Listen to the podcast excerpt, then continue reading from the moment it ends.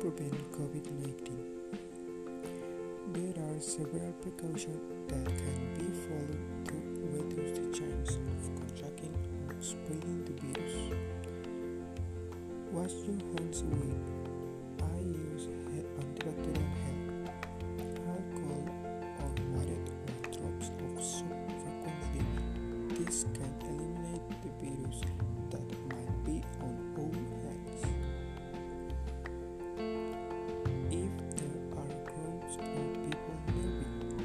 Keep a minimum distance of one meter between people. Because for some reason, some is coughing, sneezing, or talking. And if you have the virus, the particles from your nose or liquid from your mouth are sick, which might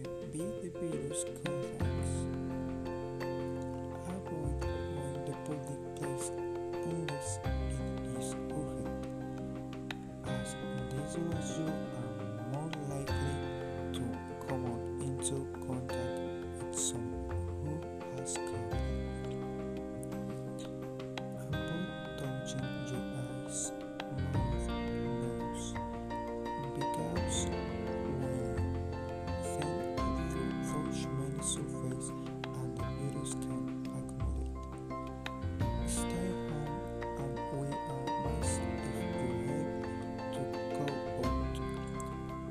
COVID is causing serious problems around the world. If you have a sick family member, go to a specialized health center as soon as possible.